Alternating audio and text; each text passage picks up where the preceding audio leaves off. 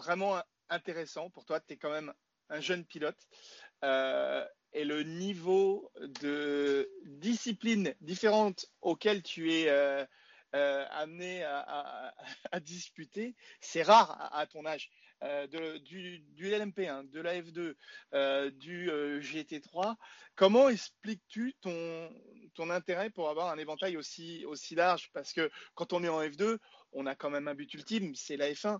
Donc quel est un petit peu le plan de carrière que tu, te traces dans ta tête là, avec toutes ces disciplines? Alors, j'ai toujours.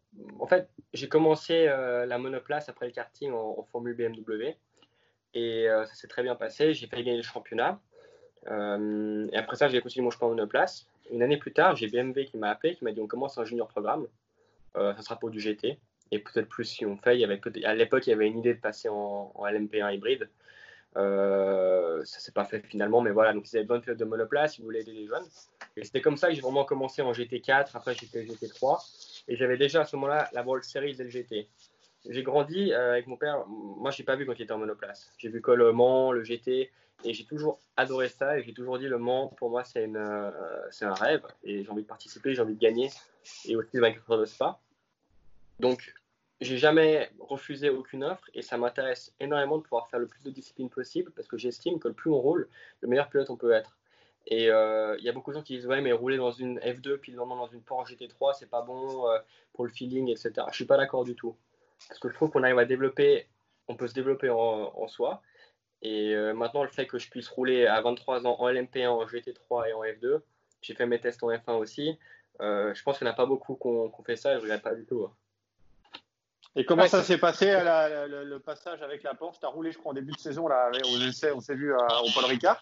Exact. Euh, c'est totalement différent, évidemment, je suppose, que ce que tu connais. En plus, tu es quand même un pilote. Tu es un pilote euh, filière, on va dire GP Extreme, euh, qui mhm. suit depuis tes débuts en course. Totalement. Et rouler du coup maintenant pour GPX Racing, c'est un peu, c'est un peu la boucle qui est bouclée au final. C'est la boucle qui est bouclée. En fait, GPX et, Frédéric Facien m'ont fait confiance depuis le début quand je sortais du kart ça a été vraiment euh, un, de mes plus fidèles sponsors et supporters. Donc maintenant qu'ils ont l'équipe et qu'ils ont un projet qui est, complet, pour, euh, pour moi, pouvoir rouler en G3 avec eux, c'est top. Et les premiers tests là au, Paul Ricard qu'on a fait, euh, je ne sais plus quelle date test, en mars ou en février Début mars. début mars. ça, c'est, pour moi, c'est différent. Parce que j'avais roulé en GT3 avec BMW, la M6, en avec GT Master. Et ça, c'était un, camion à rouler. Sincèrement, c'est une voiture qui est énorme. Et la Porsche, c'est l'opposé complet. C'est léger, c'est petit, c'est réactif. Euh. Donc, euh, au début, sincèrement, au Paul Ricard, j'ai toujours roulé en monoplace. Donc, euh, je suis arrivé à Signe. Je pensais que c'était pas un virage. Et le premier tour, j'ai cru que je m'encastrais dans, dans le mur parce que ça, ça faut freiner avec une GT. Pour moi, je me suis même pas posé la question. C'était à fond, alors que pas du tout.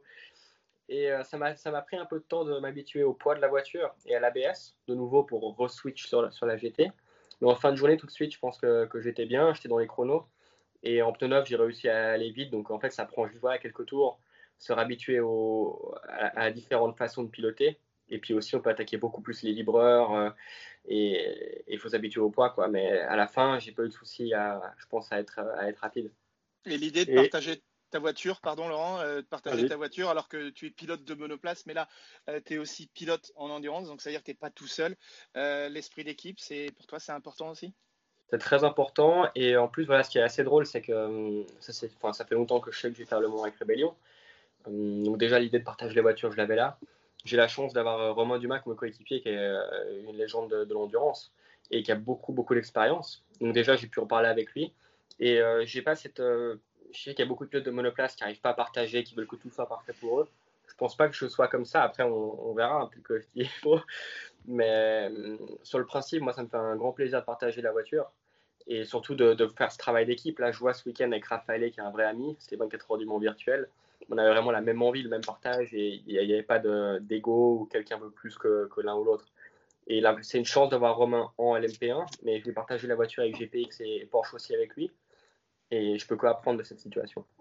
Et là, tu arrives en plus au bon moment un peu en endurance euh, avec l'arrivée du LMDH. Mhm. Donc euh, forcément pour toi, euh, c'est la, la, bonne, la, bonne target en fait pour arriver, pour arriver dans la discipline. Bah, c'est sûr, j'ai toujours, j'ai toujours rêvé de la Formule 1. je suis en F2, donc voilà, le but c'est quand même d'y aller. Je suis très proche de Haas. je suis toujours pilote de réserve, donc s'il se passe quelque chose, je peux monter dans la voiture. Maintenant, c'est vrai qu'on sait qu'aujourd'hui, la F1, il faut de la place, il faut de l'argent, il faut de la politique et il faut de la chance. Donc, euh, il faut toujours avoir un plan. Je ne verrai pas ça un plan B, mais c'est pour ça que je veux toujours garder mes options ouvertes parce que j'aime l'endurance, j'aime le GT. Et si je peux, euh, mon but, c'est le pilote professionnel. Et je veux gagner ces grandes courses qui sont le Mans, Spa, euh, et, enfin, tous ces grands championnats. Donc, si le MDH marche, je pense qu'il va être une réussite et qu'on peut rouler aux États-Unis en Europe en même temps. Pour moi, c'est super intéressant et j'aimerais vraiment pouvoir, euh, le faire. Donc c'est un bon moment de venir en LMP1 et de venir en endurance. Alors là, je vais peut-être te, poser une, colle. Euh, imagine, on, se, transpose dans le, futur, un futur idéal. Mhm. on considère que tu es pilote en, en Formule 1, mais qu'un grand constructeur vient te chercher pour devenir pilote pour lui, pour un programme complet en endurance. Que fait Louis de Lettrage C'est sur F1, c'est quand même. Oh, la question, Fabien, la question. La... c'est. pas facile. C'est pas évident, c'est pas un choix évident à faire, mine de rien.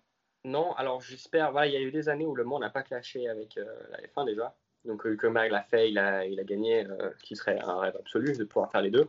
Maintenant, dans l'idéal, si je peux être en F1 avec une voiture qui marche et euh, voilà, faire une belle carrière. C'est clair que la F1, je pense, tout pilote rêve et ce serait un mensonge de dire que j'en veux pas. Maintenant, euh, comme je l'ai dit, je veux faire le Mans, je veux gagner le Mans, je veux être, euh, que ce soit le WEC ou un autre championnat, mais champion du monde d'endurance. Et à un moment ou à un autre, je ne peux pas faire les deux. Donc c'est sûr que si je suis en F1 et que je suis dans de bonnes conditions, je vais vouloir, je vais vouloir rester. Mais plus tard, après la F1, clairement, il y aura, il y aura ça s'il si y a la F1. Donc c'est un choix qui est très dur à, faire. Et par contre, est-ce que tu penses vraiment que Rébellion, vous avez des chances de l'emporter quand même cette année au 24 ans du Mans? On sait que le Mans, même en virtuel, il peut tout se passer. Tu sais comme moi qu'en réel, euh, c'est la même chose. Euh, vous avez quand même, vu votre équipage aussi, vous avez quand même de quoi, euh, bien faire et on ne sait pas, on sait pas cette course. Tu vois, une Toyota peut abandonner, l'autre peut avoir un accident, on ne sait pas ce qui peut arriver. Et tu pourrais, tu peux aussi faire partie des, des tu pourrais être le pilote qui gagne le Mans virtuel et le Mans réel la même année. Ça serait, oh ça serait incroyable. Ça serait incroyable. En tout cas, on va, on va essayer. On va essayer. Maintenant, sur, euh, si on est réaliste, on sait que Toyota est quand même plus fort. Il y aura une équivalence des performances euh, qui devrait, je pense, être plus en faveur pour nous que les, années précédentes. Et 24 heures, c'est long, donc on a un bon équipage. Euh, Rebellion a clairement la meilleure LMP1 privée pour moi. Donc la chance de podium, elle est là, à 100%. La chance de victoire, j'y crois aussi, parce qu'il ne faut pas aller à une course sans, croire à la victoire. Maintenant, il si Toyota n'a pas de problème et qu'ils sont euh, aussi vite que les années précédentes, euh, ça va être dur. Faut pas, faut pas, faut pas arriver. Mais c'est 24 heures. On a déjà vu qu'ils sont au moins pas à 4 minutes de la fin dans le dernier tour. Euh, voilà, il suffit d'un coup de chance aussi. C'est comme ça le monde. Est-ce que pour, pour, toi, le fait que Rebellion ait décidé d'arrêter complètement euh, son programme sportif à l'issue de, de, cette saison, pour toi, c'est un coup dur ou alors euh, tu penses qu'au contraire, tu vas pouvoir euh, rebondir et, et, continuer aussi dans, dans, ce championnat? Alors, sincèrement, je ne sais pas en quoi ça impacte pour moi. Après, c'est sûr que voilà, Rebellion a décidé d'arrêter après des, des, années incroyables en endurance. Ils ont vraiment marqué l'histoire du Mans et, du WEC. C'est clairement l'équipe privée qui a, fait le plus. Euh, donc déjà pour moi de participer avec eux, c'est, génial. Ils ont pris cette euh, décision parce que je pense qu'effectivement, euh, voilà, à un moment, ils, veulent aussi pouvoir gagner et face à des constructeurs quand la balance n'est pas forcément bien faite, c'est, pas la meilleure plateforme pour eux. Mais maintenant, je ne sais pas quels sont les plans futurs. Je sais que le Dakar va continuer. Donc le sport auto n'est pas complètement fini. Après, s'ils m'ont revenir au plan d'endurance, je ne sais pas, j'en ai pas discuté. Et pour le moment, moi, mon programme avec eux, c'est euh, Spa et Le Mans. Et puis, on verra s'il y a plus plus tard. Mais je ne pense pas que ce soit négatif pour moi. C'est plutôt un gros positif déjà avoir l'opportunité de, commencer aujourd'hui. Et euh, tu peux faire les 24 heures de Spa avec GPX Racing ou c'est pas, pas prévu dans les plans? Ça pourrait être une option. Maintenant, ça dépend des calendriers aussi, parce que comme je disais avant, euh, j'ai aucune idée de la fin de la F2. Ouais. Euh, j'attends toujours de voir les clashs avec euh, le Mans ou pas parce qu'on est vraiment incertain pour. On ne sait pas si la F1 va nous mettre une date ou pas en même temps. À ce moment-là, il faudra prendre une décision. Si l'opportunité vient, moi, je, ma réponse, elle est oui. Mais c'est pas à moi de décider. Ouais. Sachant que tu as commencé en endurance avec les 24 heures de Dubaï en plus. Donc, tu as, déjà l'expérience de l'endurance en réel. Mhm. J'ai l'expérience de l'endurance. j'ai fait avec BMW. Donc je vais faire les 1000 km du Ricard. Alors je ne sais pas si la date de Spa est avant ou après, j'ai pas en tête. Mais clairement, je prends l'opportunité si elle est là. Ok. Bon, en tout cas, ça a l'air d'être une, belle saison. Ça a été dur ou pas de, de, vivre cette mise à l'écart euh, de ton sport, euh, d'une vie euh, normale pendant ces deux mois, trois mois quasiment? Comment tu as vécu toute cette période? Ça n'a pas été facile, mais après, c'était aussi une chance de dire voilà, on a du temps de passer avec la famille. heureusement, il y a eu le e-sport qui a permis de quand même meubler beaucoup. Mais c'est vrai que c'est bizarre pour nous, parce que vraiment, on voyage toutes les deux semaines dans les avions, dans les hôtels, et puis là, on a été bloqué à la maison euh, pendant trois mois, enfin même plus, parce qu'on a fini la saison en décembre jusqu'à maintenant en six mois. Euh, c'est beaucoup, c'est long. Et puis je pense surtout pour le sport auto, après en général, c'est un effet très négatif bon, dans le monde en général. Mais euh, il y a beaucoup, je pense, d'équipes qui ne vont pas se relever et, et, de pilotes aussi qui, ont, auront de la peine. Donc c'est clair, il va falloir voir comment le futur du sport automobile évolue. C'est un problème beaucoup pour les pilotes moto. en général, les, les, contrats se terminent en général en novembre. Euh, ceux, des pilotes moto dans plusieurs disciplines. Euh, en voiture, vous, euh, vous avez adapté comment, comment, vous, comment vous faites? Est-ce que vous considérez que 2020, c'est une année blanche et que du coup, vous reconduisez un an de plus pour certaines disciplines comment, vous avez discuté de tout ça? Bah, pour le moment, ça n'a pas été trop discuté. Moi, mon contrat, la F2, c'est quand même assez différent. Enfin, F2, F3, F4, c'est professionnel, bien sûr, mais à la fin, c'est quand même le pilote qui doit avoir les sponsors et euh, qui amène du budget aux, équipes. Donc, euh, n'importe qui a un sponsor et amène ses, budgets. Donc, euh, le contrat 2020 et le contrat 2020, il ne sera pas reporté sur 2021, ça c'est sûr. Après, mon contrat en F1 avec As, ça n'a pas encore été discuté, mais c'est clair que là, les six premiers mois de l'année, mon rôle de réserve et de pilote de simulateur, bah, j'ai pas fait de simulateur, j'ai rien fait. Donc, je ne sais pas comment on va discuter ça, mais vu qu'on a une très bonne relation, je ne m'inquiète pas. Et puis, on est les deux contents l'un de l'autre, donc il n'y a, pas de raison qu'il y ait de problème. Et avec GPX, il n'y aura pas de problème non plus pour moi. C'est euh, une course qu'on fera. Et puis s'il y a l'opportunité de faire plus, on la fera parce qu'on a aussi euh, une relation différente. Et avec Rébellion aussi, vu qu'ils arrêtent à la fin de l'année, je ne suis pas dans la situation d'avoir peur pour les contrats. Maintenant, euh, je pense que c'est vrai que pour beaucoup de pilotes d'usine qui avaient des contrats qui peuvent finir fin novembre, comment ça va se passer? Est-ce qu'ils vont avoir leur argent? Je ne sais pas. Monsieur Mercier, Avez-vous ça euh, fait Non, non. Écoute, euh, c'était euh, c'était plutôt c'est plutôt une belle saison, plutôt une saison remplie et je pense que déjà les ah ouais, enfin remplie. Je parle sur un tu vois sur un calendrier très très court et maintenant bah, va falloir passer repasser au réel.